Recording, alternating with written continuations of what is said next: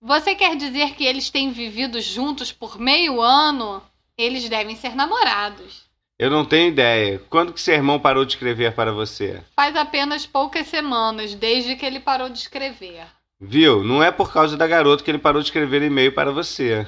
Isso parece ser verdade. Ele me escrevia regularmente até algumas semanas atrás. Então por que ele parou? Bom, vamos tentar supor o que aconteceu. Com que frequência ele te mandava e-mails? Isso é difícil de dizer. Ele escrevia frequentemente. Você sempre respondia? Eu sempre tentava responder o mais cedo possível. Mas quantas vezes você não respondeu? Isso dependia de quanto trabalho eu tivesse para fazer. Você sempre escrevia por e-mail? Sim, nós mantínhamos contato por e-mail. Eu não precisava saber onde ele vivia. Quantos e-mails você recebia dele por mês? Eu recebia muitos e-mails todo mês. Eu estava sempre ansiosa para receber seus e-mails. Por que você não tentou visitar ele antes?